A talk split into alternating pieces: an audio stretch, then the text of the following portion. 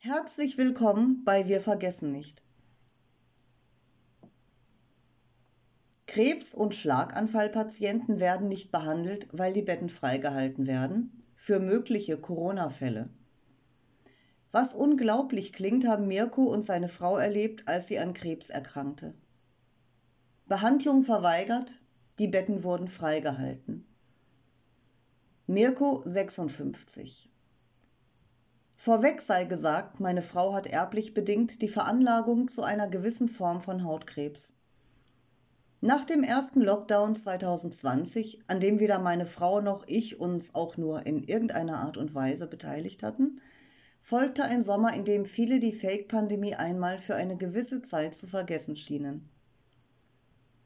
Da wir direkt am Meer leben, verbrachten wir so viel Zeit wie nur möglich an unseren heimischen Stränden. Nach dem Sommer bildete sich an der Stirn meiner Frau dann ein kleiner weißer Hautfleck, der sich immer weiter vergrößerte. Zum nächsten großen Herbstlockdown war uns beiden klar, dass meine Frau damit wohl zum Arzt gehen musste. Sie ließ sich sofort einen Termin beim ortsansässigen Hautarzt geben. Obwohl sie ein, ich betone es hier ausdrücklich, echtes Maskenbefreiungsattest vorweisen kann, wurde sie von jenem Arzt und dessen Personal dazu genötigt, eine entsprechende Maske zu tragen. Nun würde man ja denken, es gibt Schlimmeres und ja, das mag durchaus sein, aber die Story fängt erst an.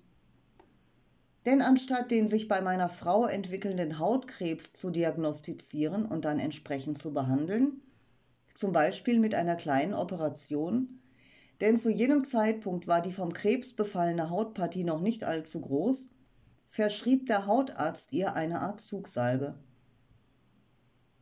Obwohl ich am selben Abend meine Zweifel bei meiner Frau anmeldete, ob es denn wirklich eine gute Idee sei, solch eine Zugsalbe bei einem offensichtlichen weißen Hautkrebs einzusetzen, tat sich meine Frau dann letztendlich doch jene Salbe auf die betroffene Hautpartie auf. Und was soll ich sagen, es kam natürlich, wie es kommen musste. Der Hautkrebs explodierte daraufhin geradezu. In unserer Not hatten wir dann sämtliche Hautärzte im Umkreis abtelefoniert, inklusive der Unikliniken. Diese lehnten eine Behandlung meiner Frau kategorisch ab. Mit der Begründung, man hätte für derartiges keine Kapazitäten frei. Das muss man sich einmal vorstellen. Fündig wurden wir dann letztendlich bei einer Hautarztpraxis in etwas weiterer Entfernung. Dort bekam meine Frau dann einen frühestmöglichen OP-Termin innerhalb der nächsten vier Wochen. Natürlich wuchs der Hautkrebs in dieser Zeit immer weiter. Ich fuhr meine Frau dann zu jener Hautarztpraxis und musste, wie nicht anders zu erwarten war, natürlich wieder draußen warten. Und das, obwohl meine Frau eine tierische Angst vor der Operation hatte. Sie flehte die Ärztin und das dortige Personal geradezu an, mich als Beistand mit dabei sein zu lassen. Dies wurde mit dem Hinweis auf die geltenden Verordnungen jedoch strikt abgelehnt. Nach circa anderthalb Stunden war die Operation, die unter sogenannter örtlicher Betäubung stattfand, dann auch vorbei und ich konnte mit meiner Frau wieder nach Hause fahren. Irgendwann am späten Abend, ich war gerade in der Werkstatt arbeiten, rief sie mich in lauter Verzweiflung zu sich, denn die Operationswunde hatte sich aufgetan, und aus der offenen Wunde blutete es sprichwörtlich wie Sau. Wir riefen dann den Rettungsdienst an und schilderten ihnen den Fall.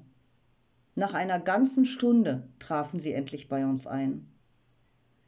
Die jungen Herren vom Rettungsdienst weigerten sich dann aber, meine Frau ins nächstgelegene Krankenhaus zu fahren, und zwar mit dem Hinweis, dass es in der Zeit, wo man meine Frau ins nächste Notfallkrankenhaus fahren würde, ja eventuell andere Notfälle geben könnte.